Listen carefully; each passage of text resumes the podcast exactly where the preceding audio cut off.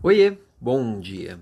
A liderança geralmente é muito sedutora, é muito atrativa, porque a gente consegue enxergar com muita clareza a vitória das pessoas. Então, quem busca empreender, quem busca liderar um time dentro de outras empresas ou de instituições públicas, enfim, qualquer tipo coisa desse tipo, tem que estar assim preparado para as vitórias, porque elas vão vir. As coisas legais vão acontecer, mas no caminho também vai ter muito fracasso, vai ter muita falha.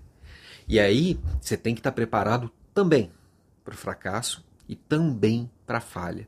Porque ela vai acontecer, a não ser que você não faça nada. E se você não fizer nada, você não vai empreender, você não vai liderar, você não vai chegar nos lugares que te possibilitam também as grandes vitórias. Então, o primeiro passo para você caminhar nesse sentido é entender que esses, essas falhas, esses tropeços, eles vão acontecer e como que você vai lidar com cada um deles. E quanto maior você estiver, quanto mais alto o líder estiver hierarquicamente, maior vão ser as falhas, maiores vão ser os tombos, porque você vai lidar com coisas mais complexas.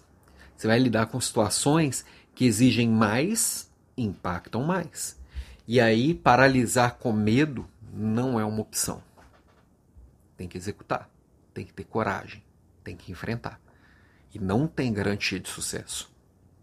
A garantia é de crescimento. Aliás, nem essa garantia existe, né? Eu consigo crescer se eu lidar com aquele fracasso, se eu lidar com aquele tombo. O que vai acontecer? É inevitável. Então, minha provocação de hoje, assim, nesse início de semana, nesse início de semana, em plena quarta-feira, logo depois de um feriado, é esse, para você parar para pensar como você está se preparando para lidar com o fracasso. Lidar com o sucesso, de certa forma, é fácil. Lidar com as falhas, com os tropeços, com as engasgadas, com os empurrões, aí é mais difícil. Só que, como tudo que é difícil, eu preciso me preparar antes. Não esperar acontecer para ver o que, que dá. Ok? Beijo.